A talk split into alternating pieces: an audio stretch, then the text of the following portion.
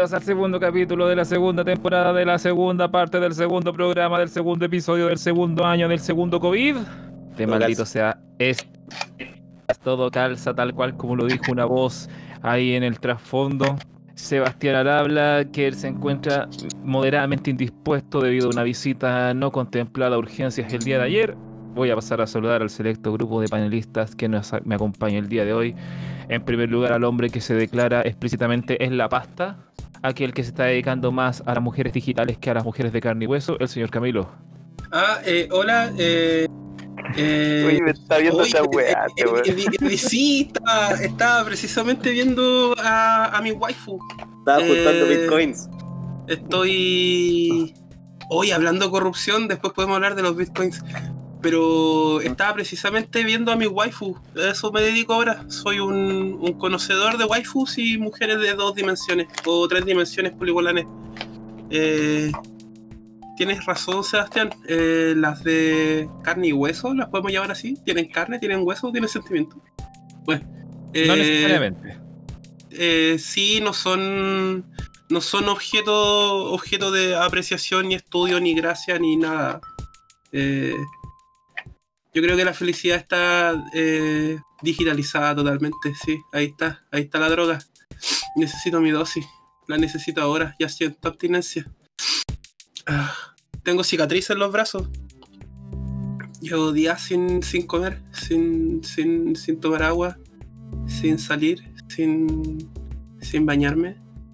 Eh, quiero, quiero eso, eso, sí, eso. Gracias, Camilo. Y tengo, y, tengo, y, tengo, y, tengo un, y tengo un acordeón. Mira, tengo un acordeón. No, no es un acordeón. ¿Cómo se llaman estas tonteras? Armónica. Una armónica, es una armónica. Pero no sé cómo se utiliza. No entiendo cuál es el concepto.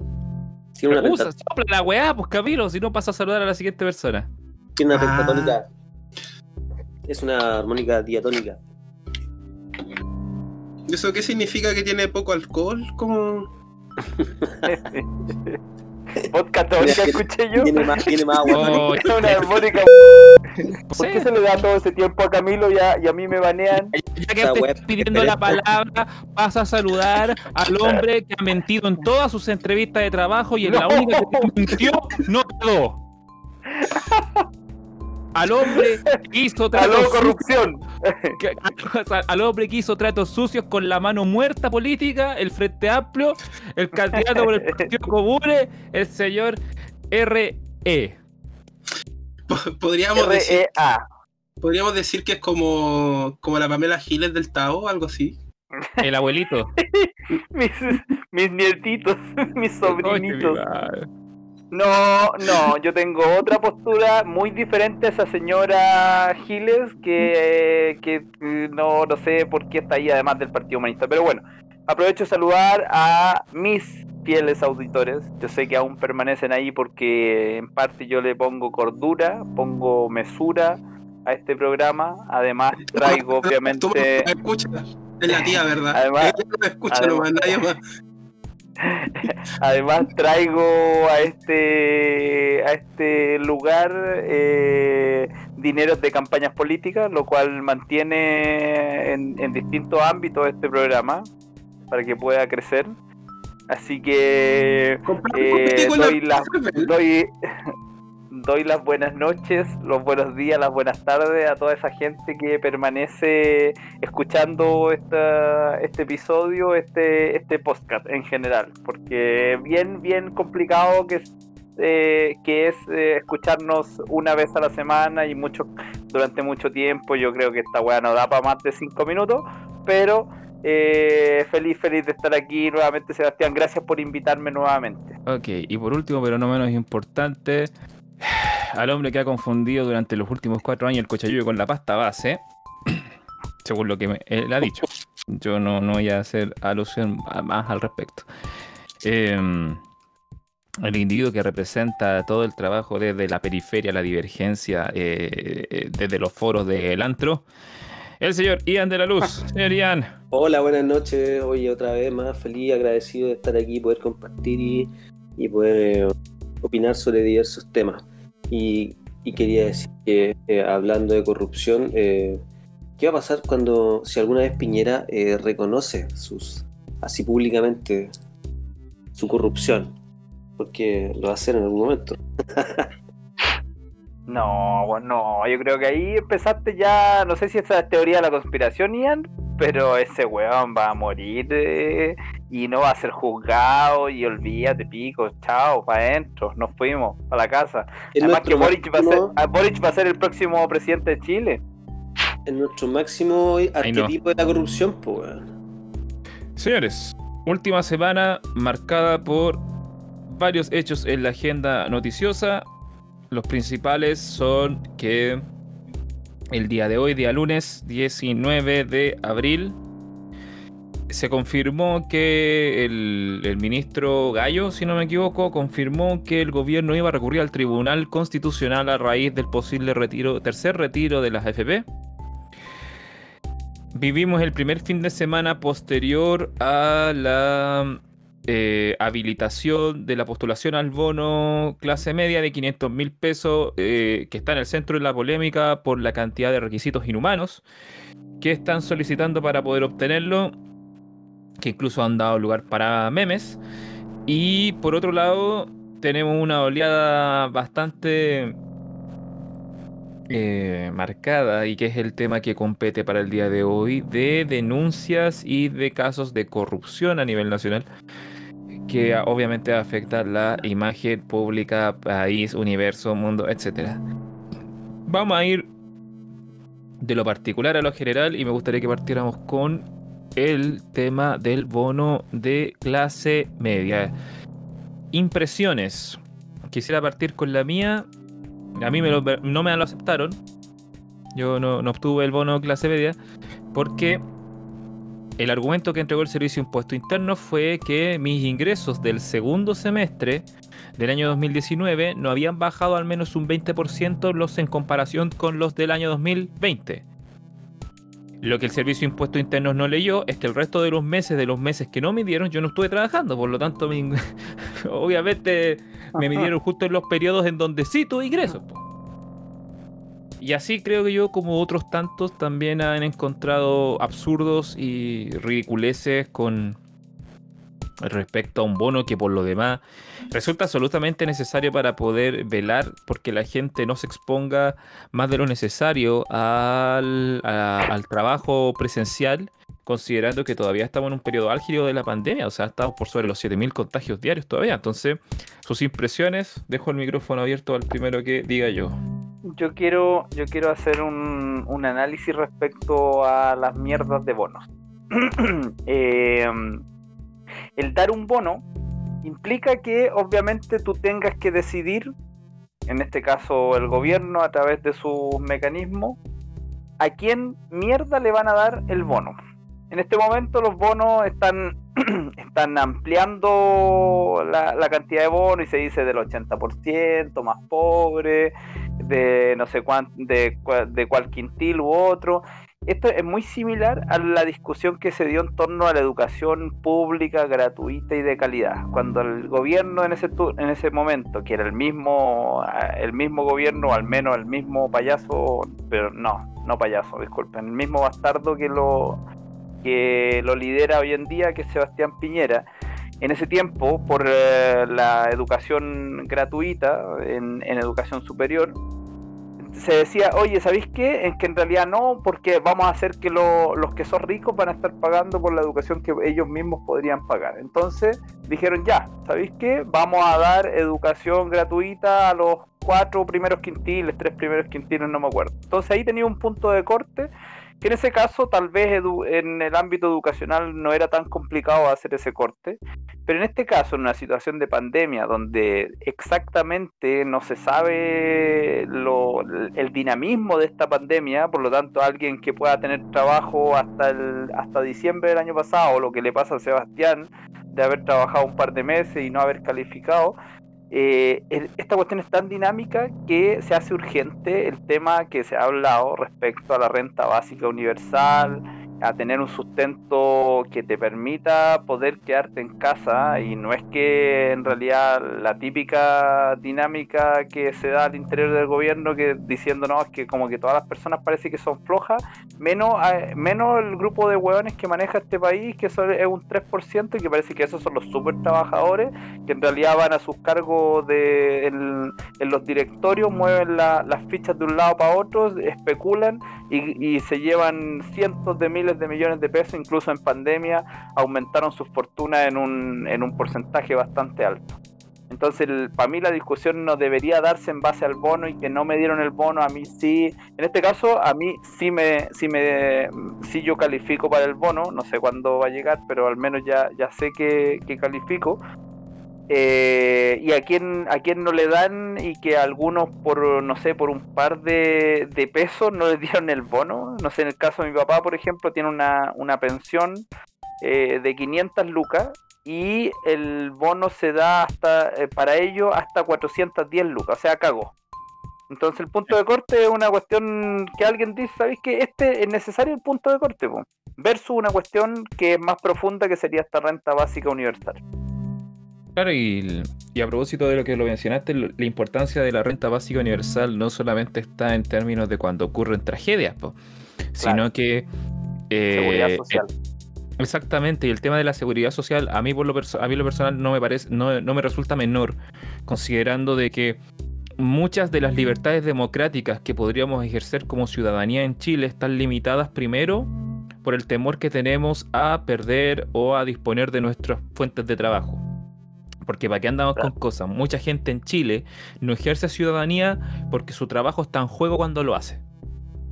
Y la existencia de un ingreso básico universal permite que todos nosotros por igual podamos hacer y deshacer, actuar eh, de la forma que mejor nos plazca, que es en el fondo el principio básico de un Estado democrático, sin tener que preocuparnos que nuestras acciones o las consecuencias de nuestras acciones se traduzcan en que vamos a perder nuestra fuente de ingreso. Y ante eso, yo creo que es fundamental que, como tú bien dices, Rolando, que la discusión no está, porque es la misma weá que se le acusaba a Bachelet en su momento. Que andaba entregando bonos por hijo, que los bonos para allá, que los bonos para acá, y que a la larga no solucionaba el tema de las garantías de seguridad social, y Piñera está haciendo exactamente lo mismo. No es casualidad que en vez de estar eh, liberando los bonos de 500 lucas, lo que están haciendo es fortalecer ese tal ingreso familiar de emergencia. ¿Para qué? Para repartir menos plata en un plazo más extendido de tiempo y que más encima me imagino que tendrá mayores mayores em, retorno en el mercado del retail, porque a la larga recibir 500 lucas de un paraguaso es distinta a la mentalidad que tú tenías como la vaya a invertir. Si es que recibís 100 lucas mensuales y vaya a tener que estar respondiendo a tu demanda mensual de insumo o de pago de deuda, etcétera. Entonces, a la larga, siento yo que detrás de toda esta weá se disfraza una lógica de un Estado que quiere, de un Estado controlador, de un Estado que no solamente quiere supervisar cuánta plata recibes, sino el cómo la gastas y manipular no solamente el cuánto, sino también el cuándo lo recibes, de forma tal de que estés condicionado a que cuando tengas que cuando recibas ese dinero lo tengas que reinvertir inmediatamente en las deudas que empiezan a aflorar en ese determinado espacio-tiempo en el que recibiste su ingreso. Eh, Camilo, Ian. A mí lo que me llama mucho la atención en toda esta discusión, eh, sobre todo cuando la llevamos más allá del campo de los bonos, porque en verdad siempre la política de Chile ya desde los últimos 20 años más o menos ha sido esa naturaleza eh, de los bonos como tratando de apalear la clara y, dañina ausencia de, un estado de bienestar. Y al final del día la discusión inevitablemente llega a un territorio que no le gusta a la gente con plata y con poder en este país, que es el impuesto a los ricos. Y que de hecho hace poco estuvo en discusión de nuevo el aumento de impuestos. Y estamos hablando de, de un impuesto de un 2%. un 2% al impuesto de los súper ricos, estamos hablando de las fortunas de más de 22 millones de dólares. 22 millones de dólares. En plata chilena, eso es un hospital. Eh, y entonces, al final del día, Chile se presenta no solamente como un estado controlador, sino que como un estado de, como un estado exprimidor. En el fondo exprime recursos naturales del territorio, exprime recursos humanos del territorio y los únicos que pareciesen estar bien, los únicos que pareciesen estar ganando, los únicos que pareciesen estar satisfechos con cómo el sistema funciona, son los súper ricos, son las personas ricas. Estoy hablando de personas con patrimonio sobre el, millón de dólares, sobre los dos millones de dólares. Y quizás ni siquiera ese grupo de personas, quizás de verdad sobre los 20 millones de dólares. Entonces, realmente, si hubiesen impuestos como en algunos países de Europa a la extrema riqueza, como eh, impuestos del 25, 30%, 40% en países como Islandia, ¿no es cierto? Eh, yo creo que alcanzaría no solamente para tener medidas paliativas, sino que de verdad garantizar eh, un grado de independencia y autonomía súper necesario para la población.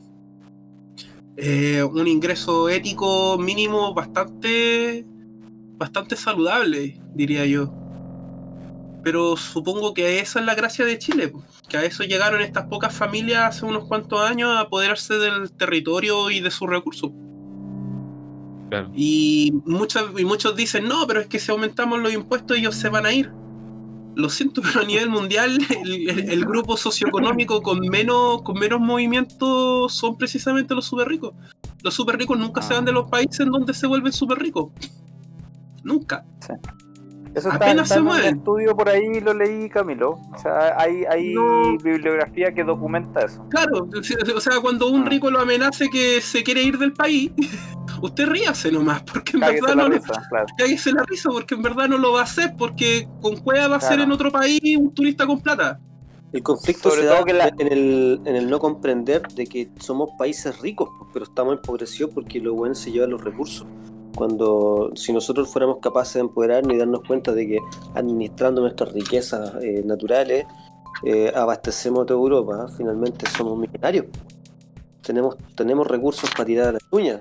O sea, no sé, no sé, no sé si, si tan extremo como eso, pero pero por ejemplo, tener leyes de seguridad social reales, o sea, por ejemplo, garantizar un ingreso mínimo de 500 mil pesos para todas las personas, para todos los mayores de 18 de por vida, vitalicio. Hasta que usted opte por no quererlo, quizás. Usted decide. En Japón está esa opción. Eh, y si usted gana, por supuesto, cierta cantidad de dinero, deja de recibirlo. Pero estamos hablando de personas que de verdad entrarían en, la categoría de personas ricas. dueños de empresas, etcétera, y precisamente dejan de recibir eso y empiezan a, a, tener que dar más impuestos. En Japón los impuestos a los super ricos es del 27-28% específico para ellos. Y los porcentajes más bajos de la población no hacen pago de impuestos. Están exentos de impuestos. Claro, porque además está, esa, es que además está esa lógica de que en el fondo nadie puede crecer de forma desmesurada su riqueza. O sea, la distribución de la riqueza, al parecer, en cualquier economía en la que tú puedas encontrar, es un tema que es como de sentido común, no tiene que ver con una filosofía, como se suele acusar aquí en Chile, que hablar de distribución igual de la riqueza es como inmediatamente abanderarse con el marxismo más radical, ¿cachai?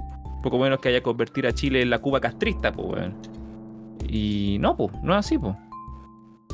En fin. Estoy, Señoría. Estoy vapeando, estoy vapeando, entonces denle nomás, que no quiero perder el ya. vapo. Eh,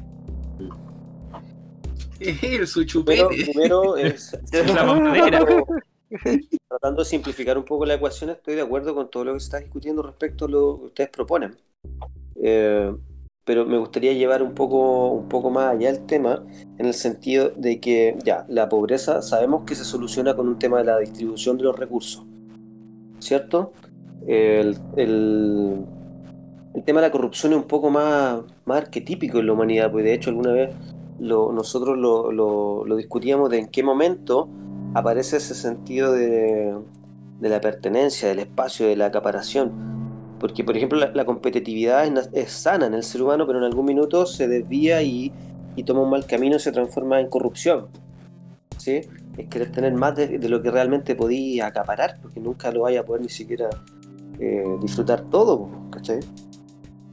Entonces la corrupción primero que nada está en la naturaleza del ser humano desde tiempos primitivos, como un comportamiento. Y ahí probablemente es donde está nuestro problema principal, porque queremos generar un cambio, queremos hacer una sociedad que excluya la corrupción. Eh, y miramos con, con, cierto asombro aquellos países que no tienen índices de corrupción o que lo han eliminado con pena de muerte y cosas por el estilo. Eh, pero finalmente eh, yo creo que para poder encontrar la solución tenemos que ser capaces de mirar esto con una mirada antropológica, desde la, etimología de la corrupción, ¿dónde aparece? Alguna vez lo discutimos con Sebastián por ahí eh, compartiendo un par de cervezas y hablaba en qué minuto el hombre se pone así con sentido de propiedad, cuando pasa de ser un recolector a ser un sedentario y empieza a poner reja y empieza a decir este es mi espacio y lo que está dentro es mío y, y etcétera. Y aparecía el concepto de la propiedad privada. Entonces se pierde el concepto más, más primitivo de somos tribu, de, que la, el animal que se caza lo compartimos entre todos, ¿cachai? La recolección de fruto igual, ¿cachai?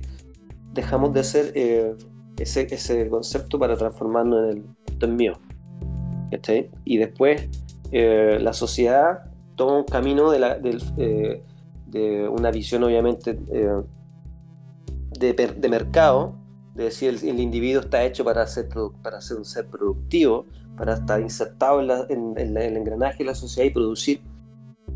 Y empezamos con la competitividad, y que ha sido un modelo últimamente de, décadas en los colegios, los institutales y todo este rollo y que de alguna manera nosotros estamos tratando de cambiar, pues estamos tratando de cambiar el, tema de la competitividad por, ¿qué sería lo, lo que... Colaboratividad. Colaboración, exacto. Que enseñarle a hacer equipo. Entonces estamos luchando contra un paradigma tremendo que viene desde hace años. ¿Por qué? Porque tenemos esta intención de eliminar la corrupción. También va por ahí. Entonces, ¿qué, qué, podemos hacer? Tenemos que tener una mirada más, eh, más en perspectiva. Eh, muchas civilizaciones, muchas culturas antiguas hablaban de que el hombre es corrupto por naturaleza. Entonces hay que aceptar primero esa realidad y, empezar a, indagar de dónde, por, dónde se canaliza. Es un poco como lo que pasa con el eneagrama. No sé si ustedes, ahí me voy a meter tal vez con otra cuestión. ¿El eneagrama, ¿han escuchado lo que es el eneagrama? Yo sí. No, para nada, no cacho. Es la, la, que te da el disc. naranjo. Naranjo, exacto. Naranjo fue el que trajo el conocimiento del eneagrama al habla hispana aproximadamente, o más o menos, o lo trajo para acá, para Latinoamérica. Y, en realidad, en realidad llega, disculpa que te interrumpa, llega a un grupo de, Arica, lo trae Hichazo el apellido, que era un... Oscar Hichazo. ¿Ah? Oscar Hichazo. Claro, que es un boliviano, entiendo que lo trajo y ahí René Naranjo lo toma, lo, transforma de alguna forma y se lo lleva a Estados Unidos donde lo vende muy bien. como y de ahí que, se hizo muy conocido el Enneagrama. Bueno, ¿por, qué lo comparo con el Enneagrama? Porque el Enneagrama propone varios tipos de personalidades, prototipos de, individuos que eh, se manifiestan en nuestra, en nuestra cultura. Y, son nueve. Y, hace, claro, y hace un, símbolo eh, geométrico que es un Enneagrama que tiene nueve puntas. Entonces estas puntas están conectadas entre sí y, em, y estas, estas, estas significan relaciones de, procesos psíquicos de personas. Tú, por ejemplo, puedes tener una personalidad número 8 que representa, no sé, pues, un tipo obsesivo compulsivo, pero el 8 está conectado con la punta número 7, que otra personalidad. Entonces habla del proceso destructivo o constructivo de un individuo. Cómo cierto, cierto carácter evoluciona en otro en otro que puede ser bueno o malo, dependiendo de hacia dónde viaja tu, personalidad. Entonces, eh, a nosotros nos pasa eso. Hicimos un viaje de personalidad en el que nos convertimos algunos en, gente más bien austera, con, eh, una, con una visión eh, medioambientalista, versus el otro individuo que lo que quiere es ganar más plata y no sabe por qué chucha, pero quiere ganar más plata algo ocurrió en el proceso psicológico de su psique y es algo que viene ocurriendo así de generaciones en el pasado. ¿Qué es? ¿Cómo podemos cambiarlo? ¿Cuál es el método educativo? ¿Necesitamos solo leyes, leyes, leyes o necesitamos más educación? Mm. Ya, momento, momento, momento, momento, momento, señores. Sí. Porque, a propósito, para que entremos de lleno al tema del podcast de hoy día, vamos a hablar sobre corrupción, corrupción local, corrupción nacional, corrupción a nivel internacional, al viejo del cartel pegándole a Tombolini, eh, a Sebastián Piñera llevando su dinero a las Islas Vírgenes, a Luis Yerko Díaz robando plata del DAN del Tao. Eh, todos los tipos de corrupción había y por haber. Y El ladrón de estatuas del cementerio. el, el ladrón de estatuas del cementerio, el exalcalde de Talca robándose la pileta de la plaza para llevársela para la casa. Chile está lleno, está lleno de casos que podríamos citar, pero me gustaría que partiéramos con una definición de base para que podamos establecer de qué es lo que vamos a hablar. Así que recurrí a la, no siempre, pero muy a ratos confiable Wikipedia para describirles el- lo que es, es la definición de corrupción. Corrupción definida por el Banco Mundial como una forma de deshonestidad o ofensa criminal llevada a cabo por una persona u organización eh, en la que se tiene confianza con una posición de autoridad para adquirir beneficio ilícito o abusar de su poder para su propia ganancia privada. La corrupción puede incluir... Punto seguido. La corrupción puede incluir muchas actividades, incluidas el soborno y el, el embaucamiento, el embezzlement. Nunca he podido traducir muy bien esa palabra. Malversación, esa es la traducción. Ah. Eh, a pesar de que también puede involucrar actividades que son legales en algunos países. La corrupción política ocurre cuando una persona que ocupa un cargo en alguna autoridad gubernamental o algún empleado gubernamental actúa eh, con una capacidad que se le embiste de carácter oficial para su ganancia personal. Me suena re- asquerosamente familiar al municipio El Tavo. Em, la corrupción es mayormente común en las cleptocracias. ¿Qué es una Cleptocracia es cleptocracia? Disculpa. clepto- el gobierno es la cleptocracia es un tipo de gobierno donde sus gobernantes son corruptos, es decir, cleptócratas, Ah, los cuales ocupan su poder político para apropiarse de la riqueza de su nación, típicamente por el por la malversación o el embaucamiento, apropiación inadecuada de fondos gubernamentales a expensas de la población en Tiene- general. Tiene el mismo, tiene el mismo prefijo de cleptomanía o cleptómano. Las oligarquías también son una forma de corrupción, eh, donde se describe que el poder reside en un grupo muy pequeño de personas, las cuales se distinguen por características como la nobleza, la celebridad, la riqueza, educación, eh, asociación corporativa, religiosa, política o de control militar, los narcoestados y los estados mafiosos.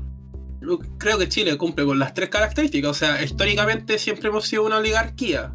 Como, como Estado organizativo, siempre hemos sido una, una sociedad que se organiza desde una élite económica con ciertas aspiraciones a nobleza o, o títulos nobiliarios bien baratos y terrateniencia. Siempre hemos tenido ese estilo. O sea, igual, por Militar. ejemplo, yo- desarrollamos ese gusto por, por el narcoestado. O sea, a mí me sorprendería que existan municipalidades en Chile que no tienen que no tienen relación con los narcos locales. Yo creo que todas las municipalidades en Chile tienen algún tipo de relación con en algún grado con los narcos y a nivel estado, pucha es cosa de ver cómo funciona Carabineros o los militares. o los mismos militares. Entonces, en verdad ya cumplimos por lo menos con dos. O sea, y clepto y, y una cleptocracia, pucha, si tu presidente es un ladrón, yo creo que se está diciendo sola la... Claro, mira, yo, yo creo que más que la, por ejemplo, aquí en la, estoy leyendo el apartado de Wikipedia de las causas de la corrupción. Hay un autor que se llama, te digo al tiro el nombre, Robert Klitgard, Sí, sí. académico de una universidad muy rebuscada de Estados Unidos, el cual postuló que la corrupción va a ocurrir si la ganancia de la corrupción es mayor a la penalización multiplicada por la probabilidad de que uno sea eh, capturado o perseguido. Teoría de juegos básica. Por supuesto. Esto Camilo, Camilo cachó al toque. Klitgard también acuñó la fórmula metafórica para ilustrar cuánto es el monto de corrupción, de, de cuánto depende el monto de corrupción que hay. La variable M, que representa monopolio en, el, en un suministro de un bien o servicio, la discreción, eh, que es la que se disfruta por los eh, proveedores, eh, la responsabilidad de los proveedores y la transparencia de A de los otros y el monto de corrupción C, que puede ser expresado como Corrupción es igual a al monopolio más la discreción menos la transparencia. Y ahí describe una serie de casos muy interesantes. Una encuesta del año 2017 eh, describe que los siguientes factores son atribuidos como causas de la corrupción. Eh, avaricia por el dinero o deseos de dinero, eh, altos niveles de mercado y monopolización política, bajos niveles de democracia, participación civil débil y baja transparencia política, altos niveles de burocracia y estructuras administrativas ineficientes, baja libertad de prensa, baja libertad económica, eh, divisiones étnicas eh, amplias y altos niveles de favoritismo intragrupal, ine- inequidad de género, pobreza, inestabilidad política, eh, propiedad de los derechos, débil, débiles derechos de propiedad, eh, contagio de la corrupción de países vecinos, bajos niveles de educación, baja de carencia de compromiso con la sociedad y familia extravagante. ¿Qué Díganme familia cómo es que- extravagante? No tengo idea. Ah, Sale aquí. Díganme cómo esto no se corresponde a Chile. A donde sea que mire, yo he visto algo de esto. Y, y es terrible. Mira, pero así como para ofrecer una alternativa, yo creo que una de las cosas que más peso, a mi, a mi juicio, en Chile opera, porque son factores, to- muchos de estos factores son factores que son más bien sistémicos. Pero creo que el factor que más le remita al ciudadano común, en el que tiene control directo, es el tema de la participación civil o participación ciudadana, si lo quieren poner en esos términos, y que es muy baja. Es muy baja. O sea, eh, veníamos históricamente hasta las elecciones del plebiscito eh, con porcentajes de participación en elecciones de cuánto? 40%, 50%, Ah. cuando mucho. Estamos hablando de que organi- las organizaciones comunitarias como las juntas de vecinos se han desintegrado o si existen solo existen para estar al servicio de alguna entidad mayor como los o narcos del directamente son barrio corruptas, po. las o mismas son, juntas o- de o vecinos sean son derechamente corruptas. corruptas, ¿cachai? Eh, los sindicatos pierden cada día más facultades, aparecen solamente para que la empresa cumpla con lo que se le exige a nivel como ministerial, pero a la larga tienen menos peso que un paquete de cabritas, ¿cachai?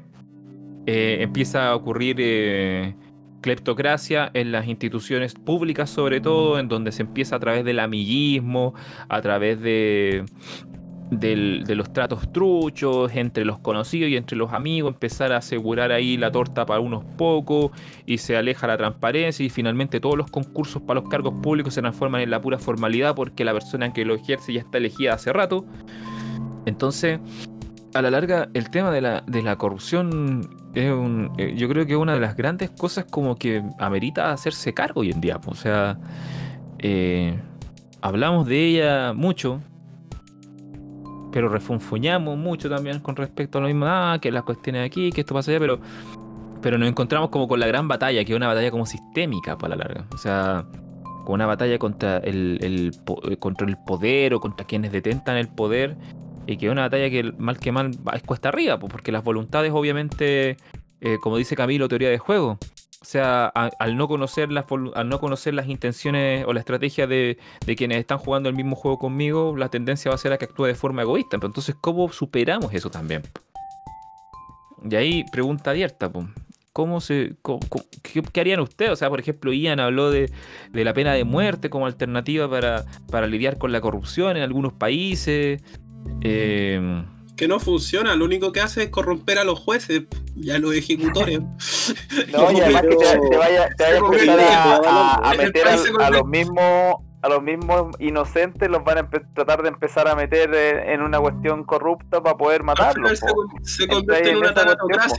No, yo, yo lo que yo lo que veo primero que todo es eh, que la corrupción finalmente nos está diciendo que cada persona, así como en base a esa ecuación que, que con ciertos parámetros que decía Sebastián, cada persona está teniendo un precio.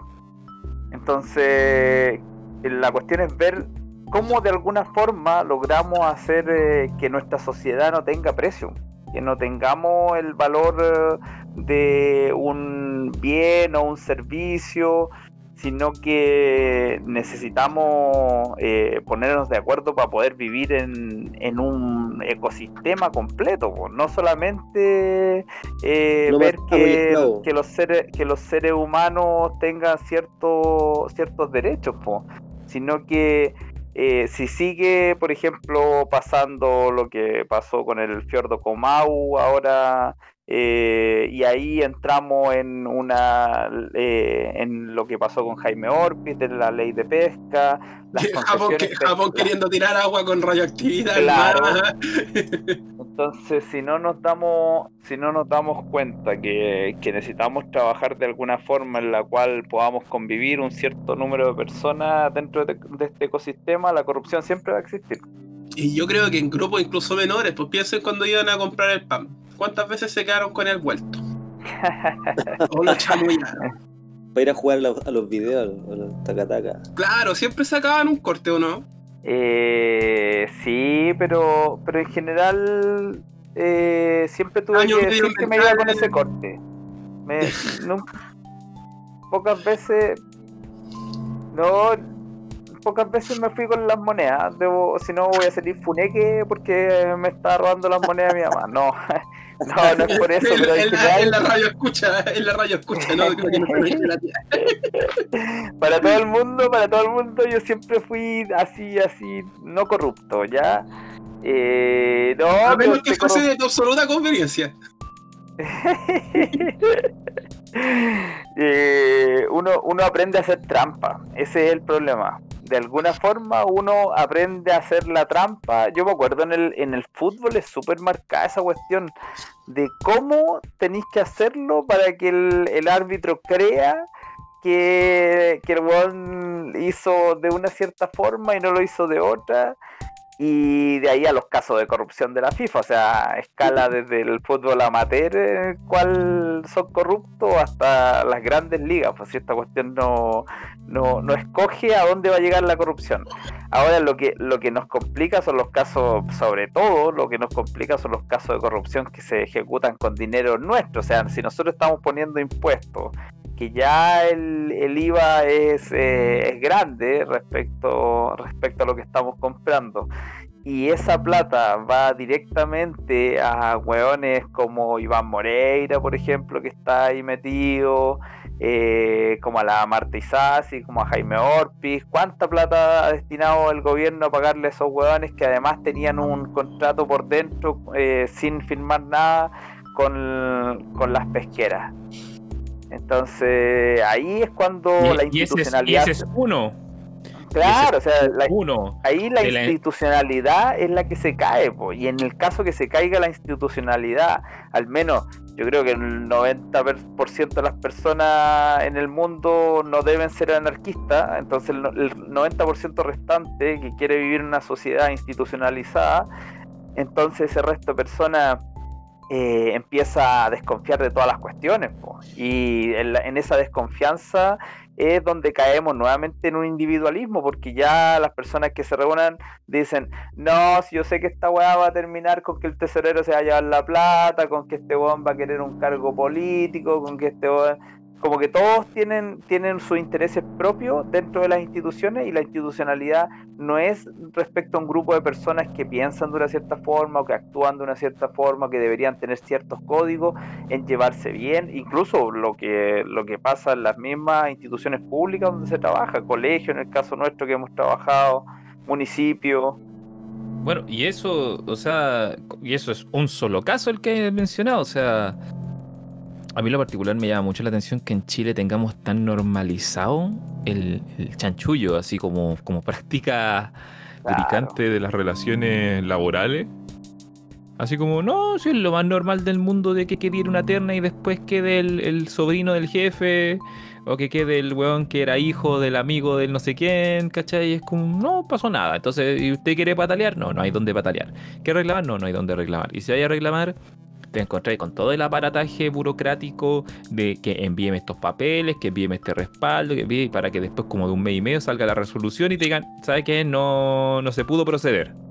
Entonces a la larga eh, mm, me, pasa que pienso, por ejemplo, en lo que fue el estallido social. O sea, cómo quienes son los que administran un sistema de gobierno tan intrincado en cuanto a la transparencia y a la eficiencia y a que en el fondo el gobierno trabaje para los ciudadanos, sino para quienes conforman el gobierno, se quejan al mismo tiempo de que la gente no sepa cómo manifestar sus malestares. Porque es súper fácil decir como gobierno, como entidad que tiene poder, llegar y, decir, vamos a hablar, pero en mis términos. No, pues qué onda, pues es como, no sé, voy a, vaya a hablar, pero si no, me, no te gusta lo que digo, te ahorco, pues, weón. Como, Entonces- como cierto presidente pegando telefonazos a canales de televisión porque no le gustó que cómo lo trataron, cómo se refirieron a él. Como por ejemplo ese No tipo, como una ese tipo. entrevista. Fue una entrevista que hicieron al comandante. eh, ¿Cómo se llama? Me acuerdo su comandante Ramiro. Y Sí. No solamente, Oh. después de eso se refieren al, al virus como la variante Piñera y también pegó una llamada de televi un, un telefonazo, A, su ex, a su ex canal, pues, también enojado. O por, ejemplo, la- o, por o ejemplo el alto mando del ejército que no tiene ninguna atribución para intervenir en la política comunicacional privada del nacional. Declaración pública que, que se sentían ofendidos por una rutina humorística. O sea, ¿qué on- ¿cómo?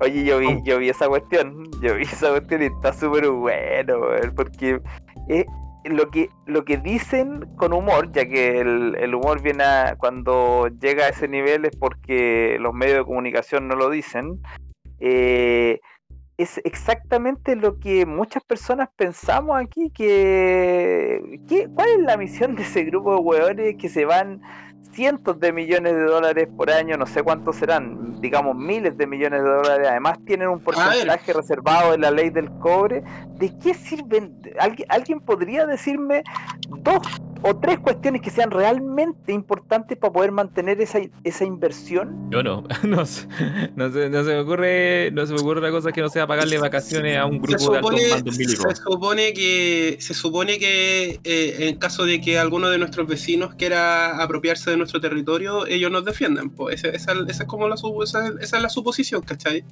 Y mm, yo veo complicado que alguno de nuestros vecinos quiera hacer eso, pero bueno.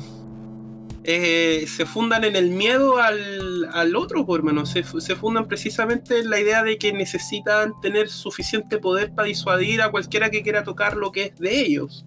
Favoritismo intragrupo, una de las variables que fomenta la corrupción, El- lo mencionamos delante. Esto sería, bueno, Ah. pues ellos se sienten dueños de Chile, pues, y por algo tienen un ejército que cuida los intereses de los dueños de Chile. No, no.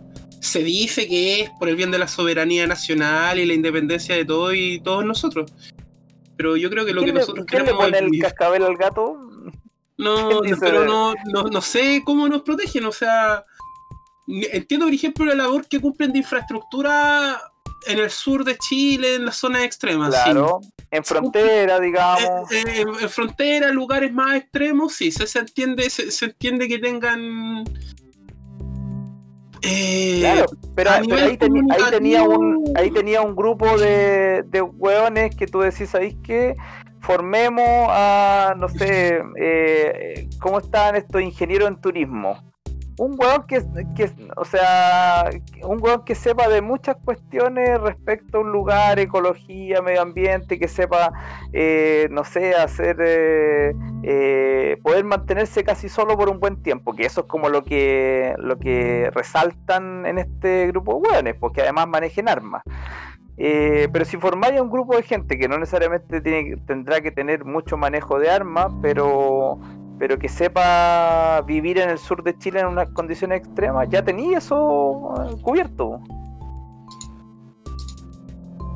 eh, Bueno, ahí lo que que- no, es- ahí no excusa para tenerlo. Bueno, es que ahí pasa lo que Camilo men- mencionaba en algunos programas de la temporada anterior que tenía que ver con la comparación que hacía con Japón, pues del, del ejército de autodefensa, que en realidad no es, no es un ejército ofensivo, pues, sino que está ahí como a la espera de que pase algo, pero sus labores son más bien como de reconstrucción, asistencia en, en catástrofe y cuestiones así. pues. Ahora, a Ah, en lo claro, eh, en catástrofes naturales aparecen, ¿cachai? Aparecen, pero pero no justificáis un presupuesto de 120, 140 millones de dólares. po. Ah, por supuesto, ¿no? Y, eso, el- y ese es el presupuesto ministerial. Estoy buscando cuál es el presupuesto real del ejército. Si no, ah, yo me voy a es- poner a buscarlo, weón. no es una cifra no es una cifra menor o sea es una cantidad de plata que tú que hay pensando chucha podría construir los 40.000 colegios que faltan en Chile o podría colocar chucha los los 10.000 hospitales que quizás faltan y centros de asistencia pública o primaria, ¿cachai? Podría subvencionar educación, podría subvencionar salud. y, y me sobra plata, así no es poco. Pero bueno, ese es otro de los múltiples casos de corrupción que afecta a este eh, condenado país al filo del mundo. Y la en el es que último lugar del mundo. luego Y de la cordillera. Luego de la Eh, vamos, va- va- cordillera. va- va- va- vamos a llegar a eso, Ian. Todo a su tiempo. Chile Eh, destinará 2.354 millones de dólares para el presupuesto de defensa 2021. ¿Será ese? Una disminución de 1,2% en comparación a los 2.382 millones, estamos hablando de dólares, del presupuesto inicial, más diferencia de reajuste, leyes especiales y ajustes del ejercicio fiscal 2020. 2.300 millones de No, no. dólares. 2.354 millones de dólares. 2.300 millones de dólares. 2.300 millones de dólares. Es el presupuesto Sí. del ejército.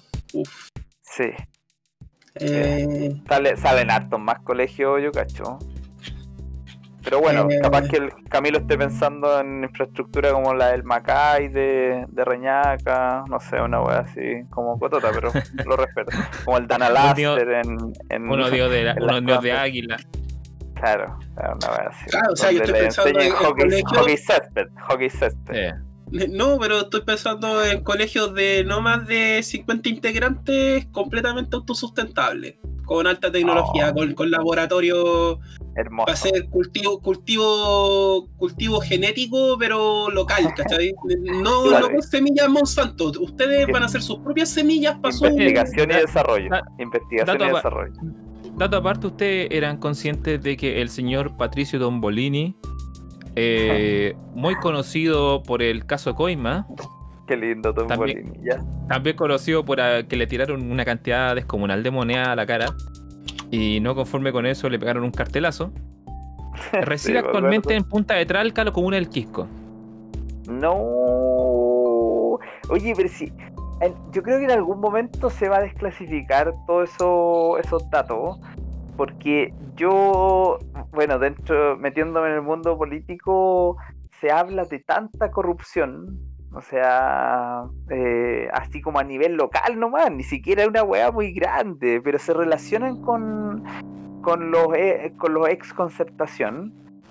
Y yo lo, que yo lo que creo, yo lo que creo ahí es que este weón debe haber sido un chivo, un chivo expiatorio, un, un weón que lo mandaron ahí punta, eh, punta de lanza, vamos, carne de cañón.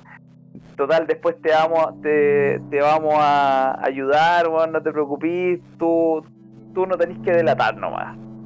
Entonces, es raro porque siempre un weón desconocido en ese momento. No sé si para mí mucho más grave podría haber sido todas las boletas ideológicamente falsas, eh, donde el Consejo de Defensa del Estado no se hace parte porque hay presiones políticas para que no se haga parte. Entonces, esta weá de Tombolini me parece como hasta irrisoria, como que el, el señor del cartel, yo cacho que hasta le pagaron para que estuviera ahí haciendo el show y, y perder el foco de, de toda la cuestión. Pero es teoría de la conspiración hasta ahora nomás. No tengo Esa, nada... esa especialidad de Ian, así que Sí, ahí pueden disculpa, intercambiar notas disculpa. después. Ya, ok. Marta después. ¿recuerdan a Marta. Isasi? Por supuesto, ella, ella era también del caso Corpesca. Ella estaba metida ahí, tenía un sueldo aparte, que eran, no sé, le pasaban como 20 millones de pesos mensuales, además de su dieta como parlamentaria, eh, recibía de, de Corpesca, para poder eh, redactar las leyes que, que le hacían al- a la gente de Corpesca. po. Oh, Dios mío, a ver, espérate, estoy buscando su historia. Se divulgó un video donde se agarró a combos con alguien. Lo chistoso, lo chistoso es cómo nos vendieron un cuento de, de cabros chicos. Es como. eh, eh, como la historia de pateando piedras de, de, González, de Jorge González. porque Chile además no era corrupto, era todo, era, estaba todo tan bien y, y, como que este país era el, el país para poder surgir, ese como sueño americano, los jaguares, creerse una cuestión bien eh, como sensacionalista. Eh, que metió, la, concertación en los años 90, pero usando nomás. Estar a la altura de la imagen país. Claro. Entonces no había nada de corrupción, pues y por abajo estaba moviéndose todo. Todo, todo, todo.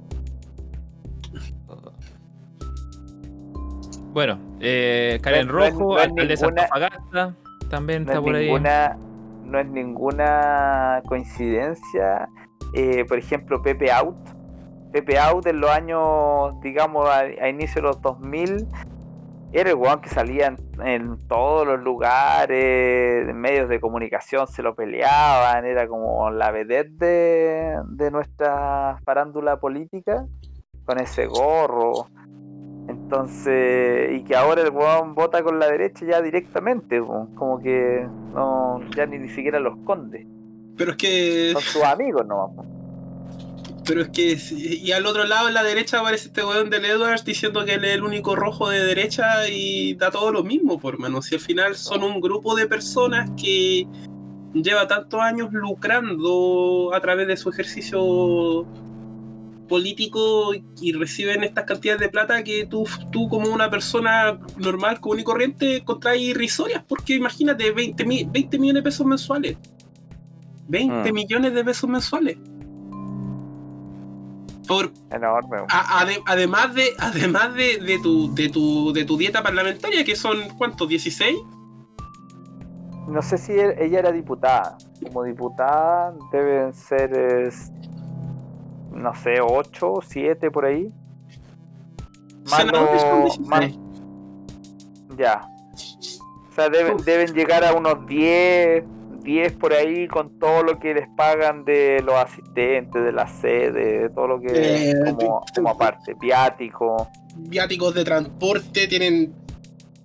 La otra vez me, daba mucha risa una grabación de un carabinero que está haciendo el control de identidad aparentemente a un profesor y lo grabaron, lo increparon y él va y comenta comenta, el carabinero comenta, ah, usted es profesor de esos comunistas que lo quieren todo gratis. Ah, sí.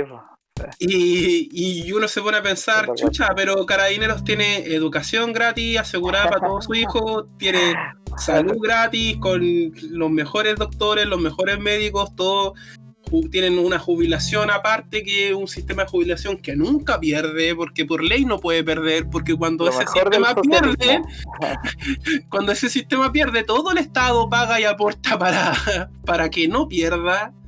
Y más encima le reciben plata oculta de forma aún más corrupta, ¿no es cierto?, en su propio quehacer. Entonces al final del día tú te preguntas y claro, ellos no quieren que vivamos como ellos precisamente porque en verdad no sé por qué. En verdad no entiendo por qué, por qué ellos pueden darse ese lujo, 20 millones de 30 millones de pesos de ingresos mensuales.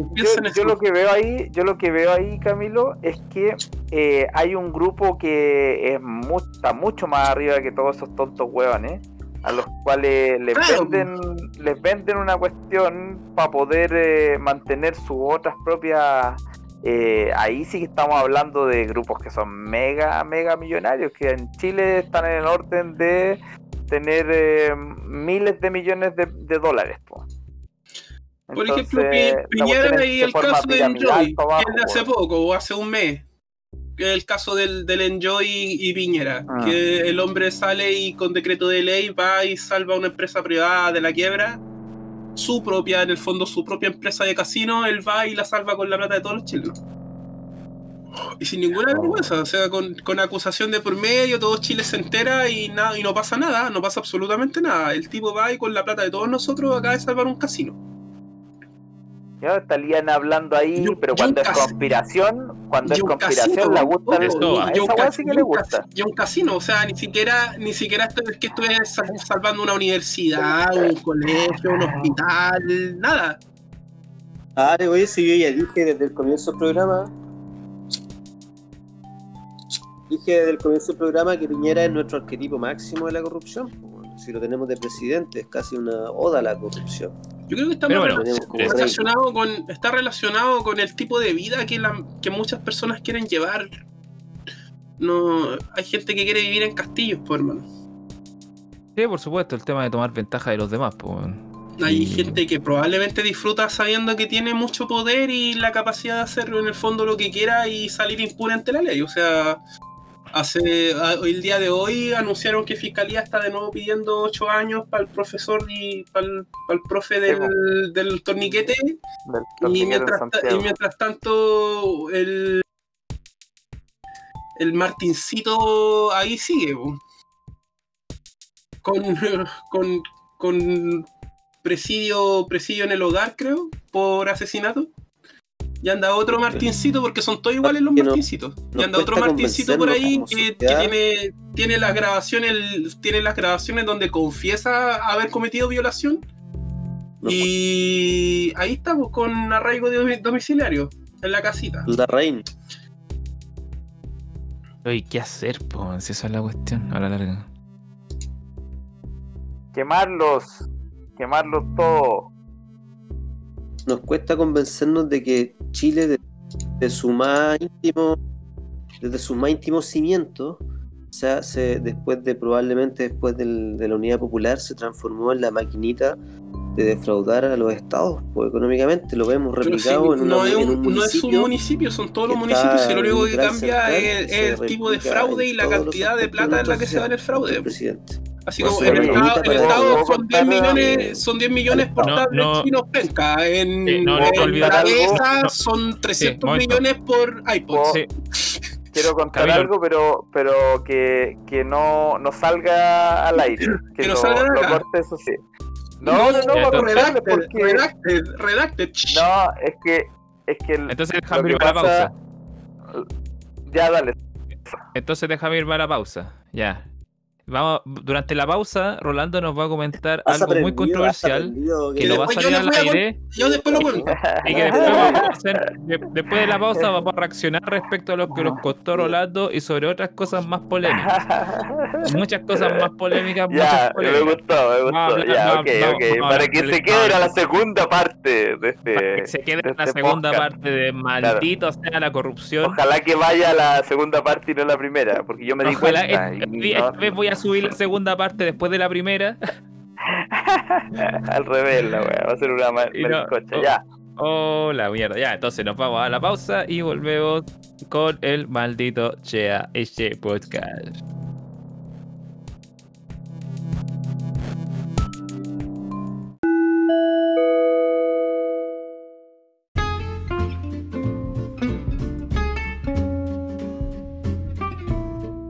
Volvemos a la segunda parte de Maldito sea este podcast, capítulo número 2 de la segunda temporada, dedicado a hablar de corrupción. Y ¿Por qué déjenme estamos hablando de corrupción, Sebastián? porque se me ocurrió nomás, pues, ¿qué le vamos a hacer? Ah, ya. Pues no hay No. nexo con algún personaje nefasto, no, nada. Lo que nada. pasa, lo que pasa es que eh, Rolando es que la gente, nuestros auditores, tiene que conocer la historia de alguien. De un personaje eh, con muchas aristas. Cuenta la historia. Música de cuento. Taran, taran, taran.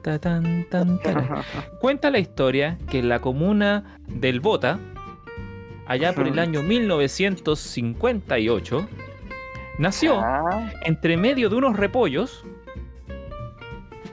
Pepito Noches, niño regordete, que pesó al momento de nacer 3 kilos 223 gramos, hijo de la señora Marta Robles y el señor José Noches, Pepito, desde muy pequeño, demostró una increíble capacidad para aprovecharse de los demás a costa de explotarlos. Ya cuando estaba en el jardín infantil, era capaz de robarle los dulces a sus compañeros y después cobrarles dinero para devolverle los dulces que él les había robado. no. Pepi- Pepito Noche es un travieso de pequeño. Cuando llegó a la educación básica, Pepito aprendió el arte de la corrupción, por lo que sobornó a su profesora de primero básico con dinero que le robaba a su padre para hacerle pasar el curso sin saber leer y escribir. Gracias, Ian. Pepito, a lo largo de toda su vida, eh, recorrió los caminos de la educación, pagándole a la gente para que le pusiera las notas y jamás esforzándose por aprender ni los más elementales conocimientos de gramática, ortografía, expresión oral, expresión escrita, incluso matemáticas elementales. Pero Pepito siempre demostró una capacidad eximia para saber cuánto tenía que cortar de la cola del dinero que recibía, merecido o no. Hasta que llegó a cuarto medio. Y Pepito se encontró con una decisión fundamental que cambiaría el curso de su vida. Se dio cuenta que no tenía forma de cómo pagarle al examinador de la PSU, prueba de actitud académica de ese entonces, y que él dependía solamente de sí mismo para entregar los, para los resultados que iba a obtener esa prueba. Así que, ¿qué decidió hacer? No entrar a la universidad. Así Pepito se desenvolvió en una serie de carreras que pasaron desde lustrador de zapatos, vendedor de cochayuyo, vendedor de cocaína, es, eh, asistente del regimiento Texas Verde, etc. Cuenta la leyenda que Pepito fue víctima de violaciones a los derechos humanos durante la dictadura. Relatos que han sido severamente cuestionados. Incomprobable, considerando que Pepito al día de hoy jamás ha revelado un antecedente concreto de que haya sido abusado por las fuerzas militares que estaban en el periodo de la dictadura. Sin embargo, Pepito, en su ingenio, inventó una historia que le permitió figurar en el informe Vales y en el informe Rettig y recibir las cuantiosas sumas producto de las indemnizaciones que les dieron a los exonerados políticos. En la actualidad, Pepito es parte de un estamento municipal muy importante en la comunidad de La Bota, donde se encarga de administrar el bien más preciado que tiene esta comunidad, la educación de todas las niñas y niños que van a clases. Porque hay que recordar que Pepito es recordado por una de las, de las frases más infames que se ha mencionado a micrófono abierto, que los niños que se quedan en la casa son abusados sexualmente. Actualmente Pepito, habiendo aprendido durante muchos años de su vida el arte de movilizar platas de una cuenta a la otra para aparentar estar recibiendo ingresos legítimos cuando en realidad estaba malversando fondos, se dedica a eh, acosar secretarias, eh, hacer lavado de dinero, pagar sobresueldo a sus empleados de confianza, corromper a la juventud y eh, aportar con insumos, insumos de, su de su estamento, de su departamento, para actividades como lavado de activos, tráfico de drogas y eh, em, ¿cómo se llama? tráfico de influencias. Queremos desde aquí, desde este programa, saludar a Pepito y desearle la mejor de las suertes en los tiempos que se le avecinan. ¿Ustedes han conocido a Pepito, señores? Pepito Noches, personaje muy conocido en la comuna de La Bota. Pepito Noches me parece que se reinventa. Pepito Noches me parece que muestra eh, cómo debería ser realmente la educación. Eh, en, ojalá que fuera así en todo Chile, con harto uso, harta zapatilla eh, todo mi apoyo a Pepito Noches en todo lo que venga de aquí en adelante. Eh, estamos, yo al menos estoy contigo, Pepito Noches. No sé qué van a decir los, otros comunistas. Los marxistas-leninistas. No sé. Señores de Lennon. No, yo de verdad estaba pensando cuánta plata se debe haber malversado en los últimos 15 años del departamento. ¿En la bota? ¿En la bota? sí, ya que están hablando de ese municipio, supongo que sí, pero la verdad, es que, la verdad es que me pongo a pensar en la realidad de todos, ¿no? Hay, y lo en la villa feliz de la bota. Y lo desesperanzador que debe ser vivir en, en, Chile para cualquier persona que tiene que ver a su municipio votando la plata. Y sobre todo considerando que eh, recordar que parte de la biografía no autorizada de Pepito Bot, de Pepito Bota, perdón, de Pepito Noche, de la Bota, Mencionar que la biografía no autorizada de Pepito contempla múltiples casos de acoso sexual, hechos que Pepito ha, negado, ha negado hasta el cansancio, pero todos sabemos que el consumo de cocaína y el sobrepeso están asociados. Entonces, y una de uno de los efectos secundarios de la, del consumo de cocaína es eh, el aumento del alivio. Entonces, no, no es extraño pensar que hay algo de cierto en las acciones. quiero defender en algo a Pepito Botas. Perdón, a Pepito Noches. Pepito Noches. Eh, yo le quiero reconocer a Pepito Noches que lo pueden juzgar, pueden hablar mal de él, pero él incluso ha hecho milagros. Ha hecho que gente que no tiene sus estudios al día puedan hacer en un par de horas dos cursos, los que tú, los que tú queráis. O sea, le entrega aprendizaje en poco tiempo al estilo Matrix, me lo imagino yo. Como le Oh, Claro, des- chip, lo que pasa es que él les descarga, les descarga, claro. les descarga, eso, eso. Entonces, eh, a- a- Brígido. además debe tener alguna cuestión tecnológica que hace eso. Sí, que, lo que pasa es que lo que ustedes no saben barato, barato, 700 lucas. Sí, sí, Bien. Lo que pasa es que ustedes no saben que el- la comuna de la bota está es, un, es en realidad una comunidad que compró Elon Musk. Y ahí es donde opera Neuralink, su, Ah, su compañía de neurológicos, ¿no es Ahí cierto? está. Tiene Entonces, todo el sentido del mundo. opera, opera en la bota y obviamente a esta persona se le inyectó un chip que decía conocimiento hasta segundo año de universidad de pedagogía y ¡oh! Mágicamente tenemos un, profesor. Pero, pero Camilo, eh, Ca- Camilo, explícame algo. ¿Cómo es que si una compañía tan avanzada como Tesla está operando en la comuna de La Bota, cómo es que hay gente que aún no se puede conectar a internet a las clases online a pesar de que el, el- el Departamento de Educación de La Bota les dio sus respectivos chips de internet móvil? Ah, no, esos chips son de lavado de plata nomás, no te preocupes por eso. Ah, otra más de Pepito, no, me la acaba de hacer de nuevo, yo caí, caí raudo echándole la un culpa a la compañía. No, eso es otro quillo, esos son, son pendrive nomás, hermano, son plásticos culeados que tienen un Oh, circuito dentro y... Impreso en las impresoras 3D. ¿Cuáles las? Porque era una.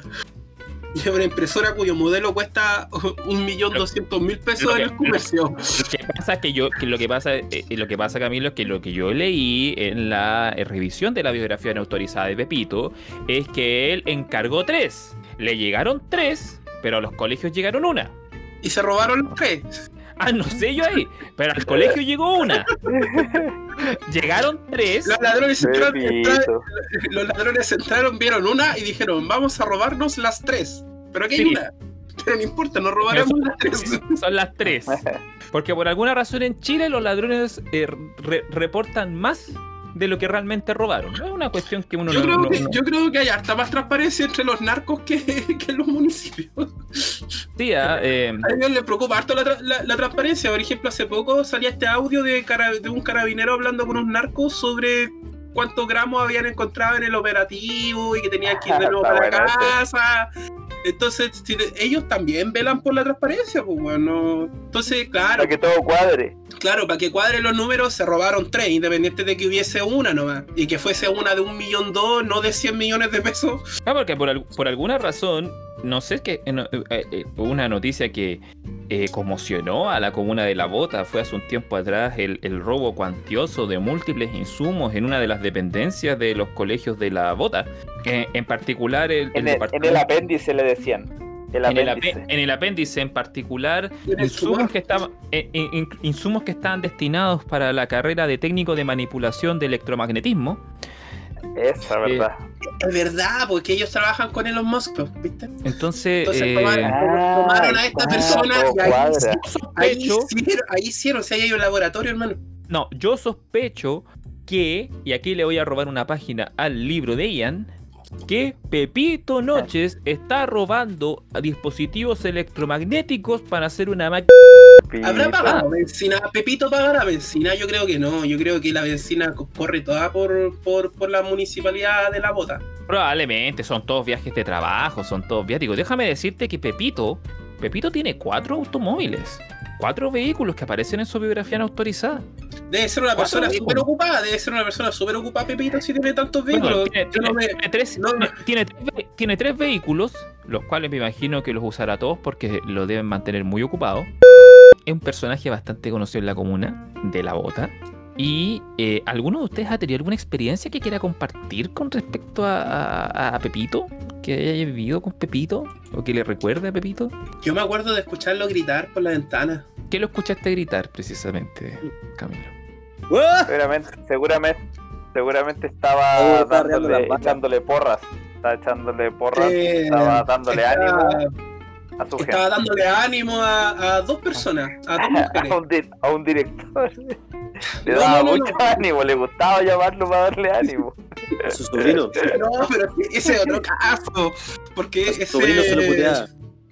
Es que ustedes no, no comprenden, ese director en verdad es una entidad éldrica que invocaron en el Tao. Él es un ser que está más allá de, de las dimensiones y los confines del espacio-tiempo. Ustedes no comprenderían lo que es no ser nadie. Porque él sí que no es nadie. O sea, imagínate que es la única persona que da lo mismo en todo. Es la antipersona. Eh, weón, es impresionante. Cualquier weón entraba al colegio y daba lo mismo lo que él dijese, lo que él hiciese. Siempre él eh, lo único que hacía era firmar o timbrar. Esa era todo su función. Era como una copia, era como una copiadora de carne y hueso. Pero lo único que servía para firmar y timbrar. Firmar y timbrar. La inteligencia artificial de 1960 Pues- hacía, hacía más, aprendía más que ese weón. Yo, yo creo que la, la ENIAC tenía más poder de procesamiento que, que el. ahí. Que el. Que le, va, va- espera, voy a- No, estaba, él estaba dándoles palabras de ánimo en arenga nacional, ¿no es cierto? A dos mujeres. Eh, y, y por algún motivo eh, era como una de ellas estaba relacionada un poco a lo artístico, al, al mundo como, como el desarrollo Ah. artístico, etcétera. Entonces quizás por eso ocupaba la, la palabra maraca, porque quizás le estaba diciendo algo sobre música, no sé, No. o instrumento, algo así. Entonces repetía hasta esa palabra, maraca, maraca. La repitió como tres o cuatro veces. Y, y algo más de. Y algo más de, de, de, de unas cuevas, unas minas, unas cosas así. Y Ah, eran temas temas de minería. Claro, claro, entonces yo creo que puede debe- ser algo, estar algo relacionado relacionado con- la extracción de áridos quizás que ocurre en la comuna, Eh. puede ser. hacer un pique ahí en alguna zona. Claro. Qué interesante tu historia. Eh, ¿Alguno, Ian, Rolando? ¿Alguno de ustedes tiene alguna historia que recuerde de Pepito? Yo, yo tengo una. Mi- mi mamá- o sea, no es mía, me la contó un amigo. Pero, pero por, por conveniencia a mi amigo lo vamos a llamar Bastián. Mi, mi- mi- mi amigo Bastián eh, resulta que me contó que un día él trabajando para la comuna de La Bota fue citado de improviso a una oficina, a la oficina del director subrogante en ese entonces, cuyo nombre es el, el- es el, el femenino de una estructura que se utiliza para eh, guardar trigo, para, para Ya, guardar pa- para- eh, Para no comprometer nombres, digamos, la, la- la tía Lila. Sí, la tía Lila ella. fue mi amigo. Mi amigo fue acorralado por, eh, por eh, Pepito, Pepito Noches, la tía Lila y la tía Lela. Eh, y sin mediar introducción alguna, la primera pregunta que le hizo a mi, mi- a mi amigo, don Pepito, Pepito Noches, fue si a mi amigo le gustaba el sistema. Mi amigo, obviamente, un tanto confuso, le respondió que a qué se refería con eso, que no lo entendía, que a qué se refería y que y después Pepito empezó con esta especie de estrategia que, por lo que me comentó mucha gente de la zona, es como tratar de sacarle a la gente mentira por verdad. Em, de que en el fondo Pepito lo estaba acusando a mi amigo de ser parte de una especie de conspiración en la cual él estaba incitando a los estudiantes de la, de la comuna de La Bota a realizar acciones eh, violentistas contra la infraestructura del- de los establecimientos educacionales. En particular, un intento de toma en uno de los establecimientos educacionales. A lo cual mi amigo se negó tajantemente y mencionó que en realidad él no estaba al tanto de la situación de la que se le estaba vinculando y que, y que tampoco, había, tampoco había tomado conocimiento al respecto. Y a partir de ese entonces, mi amigo pasó a una lista de observación y tiempo después vino el estallido social, lo cual no hizo más que empeorar la posición política de mi amigo dentro de este establecimiento educacional, pero fue un bonito verano, una primavera chilena. Eh, así que de, de parte de mi amigo, eh, a Pepito, Pepito, te voy a decir una sola cosa y la voy a decir una pura vez para que no tenga que Ajá. repetirlo. No, pues cómo, Sebastián. Y a vos también hasta ahí.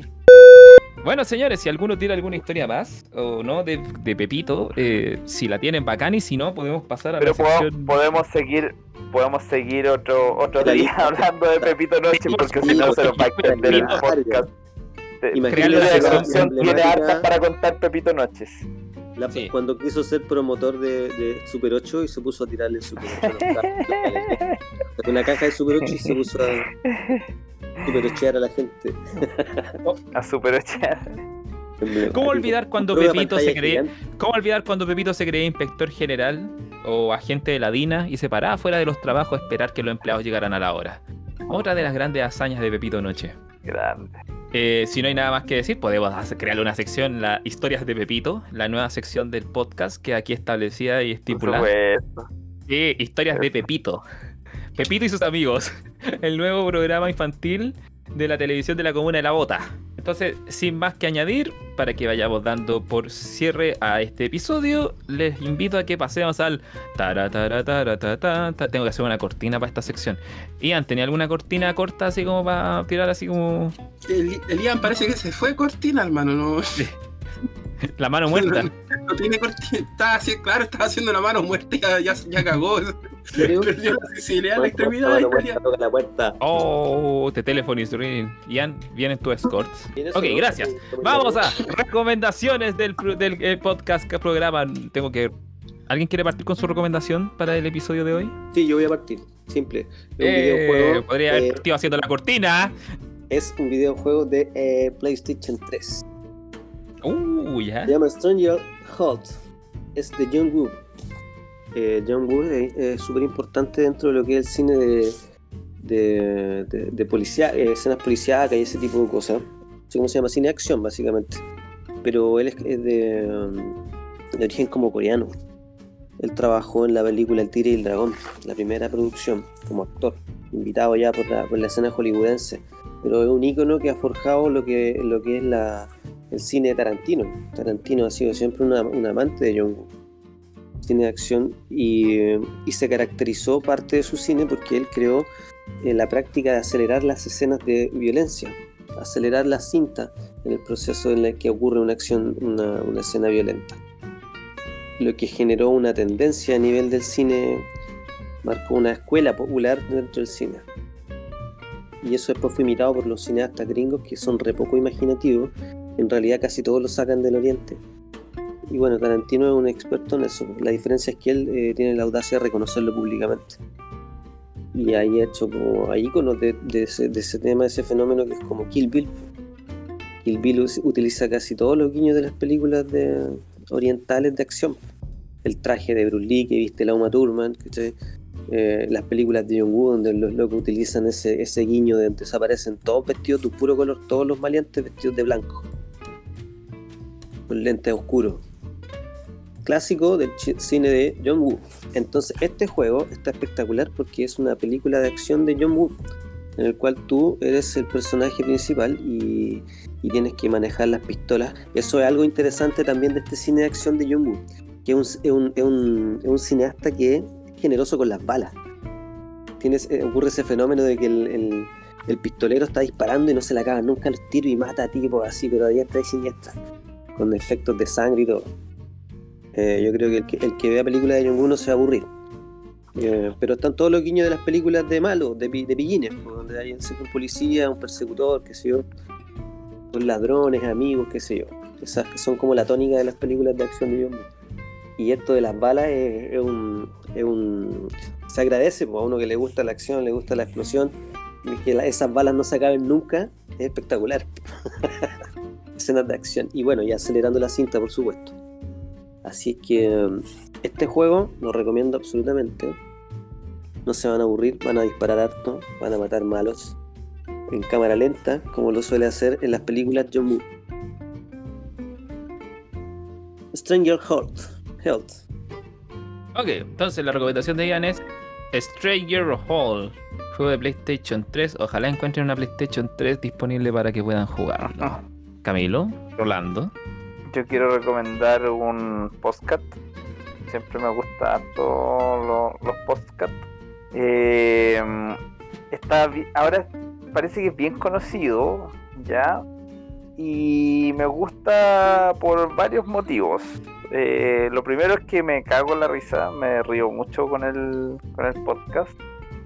Eh, es deslenguado el podcast, me gusta, son dos personas, eh, dos hombres, eh, abiertamente muy, ellos dicen que son cola, cola fuerte, o sea, muy hueco, pero muy gay, ellos no tienen ningún problema con decirlo y reírse de una, de una forma en que yo creo que solamente a ellos les sale.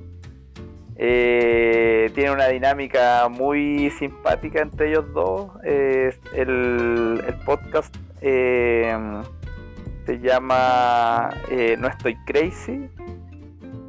Eh, no, se llama, se llama Weona que crazy, perdón. Weona que crazy. No estoy crazy se llama el Instagram de uno de los locos. y súper entretenido porque narran sus historias de cómo salieron del closet, cómo fueron sus primeras experiencias, se huevean entre ellos. Eh, entonces me, me gusta principalmente para reírme, pero también para aprender de, de, muchas cuestiones que cuentan, así que por eso que lo recomiendo. Entonces, Rolando recomienda el podcast chileno Weona que Crazy. Le dejo a los panelistas el link que encontré en internet en lo que estaba revisando exclusivo de Spotify, dice aquí por si acaso para los auditores que después de escuchar una maratón de malditos este podcast pueden pasar a visitar a este eh, podcast chileno eh, weona que crazy cuyo, cuyo capítulo más reciente se llama El tiburón blanco. Sepa muy a lo que eso significa. Tiburón blanco, tiburón blanco se le dice al, al loco que no es que no es homosexual, no es gay, pero que sí tiene alguna fe, alguna aventura homosexual. Entonces se le asimila como el tiburón blanco porque el tiburón blanco se come a, uno, a un hombre por, por año. Es como lo mismo este supuesto heterosexual que finalmente se come a un huevón de ocasión. Qué interesante la analogía que hacen ahí con el tiburón blanco como animal versus tiburón blanco con el que se come un hombre al año. Camilo, su recomendación. ¿Qué pasó? ¿Qué ocurre? ¿Qué sucede? Estamos esperando que dis tu recomendación de la semana. Oh, mi recomendación de la semana. Eh, recomiendo a todos quien, quien nos esté escuchando que abandonen, abandonen su vida. Abandonen, Chile abandonen todas sus preocupaciones, abandonen, abandonen, no, la realidad, perro, si la galaxia también está cagada, si todo está cagado, abandonen todo lo que es la realidad y se dediquen a jugar algún jueguito online. Sé que hay tantos juegos online buenos en el último tiempo eh, que de verdad no nada es más importante que subir niveles y conseguir ropita bonita para los personajes. Eso es lo único que tienen que hacer para alcanzar eh, la satisfacción. Eh, una experiencia budista de, completo desapego. Sí, totalmente. O sea, la destrucción del ego, la desaparición de todo el sufrimiento y la auto. Eh, eh, la autoconcreción, la satisfacción plena. todo eso en forma de ropita muy bonita. Sí, eso es lo que tienen que hacer. Esa es mi sugerencia. ¿Algún jueguito online? Hay varios en celular, hay varios en PC, está, está lleno de, RPG en consolas también. Es cosa de que busquen algo y entreguen toda su vida a ello. Ningún minuto de su vida. Ahora si tiene preocupaciones de la vida real como hijos, trabajo, ese tipo de cosas, no sé. Hágalo también. Suicídese con, más, con más, con mayor, razón, háganlo. Entonces Camilo recomienda que abandonemos nuestras vidas terrenales y vacías y superfluas y nos unamos al maravilloso mundo de los RPG Online. Sí. Em, Estoy buscando falditas para mis personajes ahora. Mira tú, qué interesante. Y copió bueno, ah, juego primero. ¡Ah! Yo, también voy a yo también voy a recomendar un juego. ¿Qué estás, ¿Qué estás jugando? No, mira, ni escuchó mi recomendación. ¡Oh, qué mal amigo! ¿Qué estáis jugando? ¿Estáis jugando juego? ¿En qué jugando Strange Hold, pues Camilo, el juego de John Woo. ¿Y ese juego en ese juego? Sí, pues. No, un videojuego basado en sus películas. Mm, yo pensé que ese juego hacía películas. Por mi parte, no voy a recomendar nada, porque he sido financiado por mi partido para no recomendar nada. Excepto mi partido. El Partido Independiente. Voy a recomendar el Partido Independiente Colectivo Organizado el Partido Independiente Colectivo Organizado, el PICO, es un partido que se caracteriza por siempre mantenerse a la altura, siempre recto frente a todo. Y. ¿Erecto frente a todo? directo frente a todo y ante todo siempre vamos con la cabeza por delante. Por eso el, el Partido Independiente Colectivo Organizado eh, llama a través de este humilde podcast a, a que se adhieran a nuestras filas. Eh, no pagamos tanto sobre PPD, pero eh, tenemos buenas intenciones y hacemos buenos malones en los viernes en la tarde. Eh, ahí donde en el ¿Practican la, ¿Practican la retención de semen en tu partido? Sí, Ah, eso explica por qué tienes tanta energía. sí, pues si tenemos energía para todo, practicamos la retención de todos los fluidos corporales. Para que sepan. Entonces, el PICO, PICI, CICI, PICO, CO, CO, PICI, POCO, Partido Independiente Colectivo Organizado Pico. ¿Veis? Tenemos gritos. Listo, para que aprendan. Así se hace un partido, Rolando. Es que yo creo que con lo que describiste encontraste la esencia de un partido. po. La retención de semen. También puede ser. Todo lo que- pero según, un buen- todo- según, un buen según balón. En fin, con esto vamos a llegar al programa del día de hoy, señores. Ha sido un placer. Vamos a seguir hablando, obviamente, durante los próximos episodios de muchas más cosas que se nos vayan ocurriendo. Va a volver la sección de Pepito Noches, va a volver la sección de las recomendaciones de ya no sé cómo se llaman, y probablemente alguna sección que hayamos dejado botada por ahí hay que repasar. Hay que hacer reunión ejecutiva, acuérdenme de eso. Por mi parte, me despido, señores. Sus palabras de cierre, despídanse, digan chao. Chao. Buenas noches, chao, chao. Gracias. Adiós. Buenas noches. Adiós, gracias. Ándate a la mierda. Chao.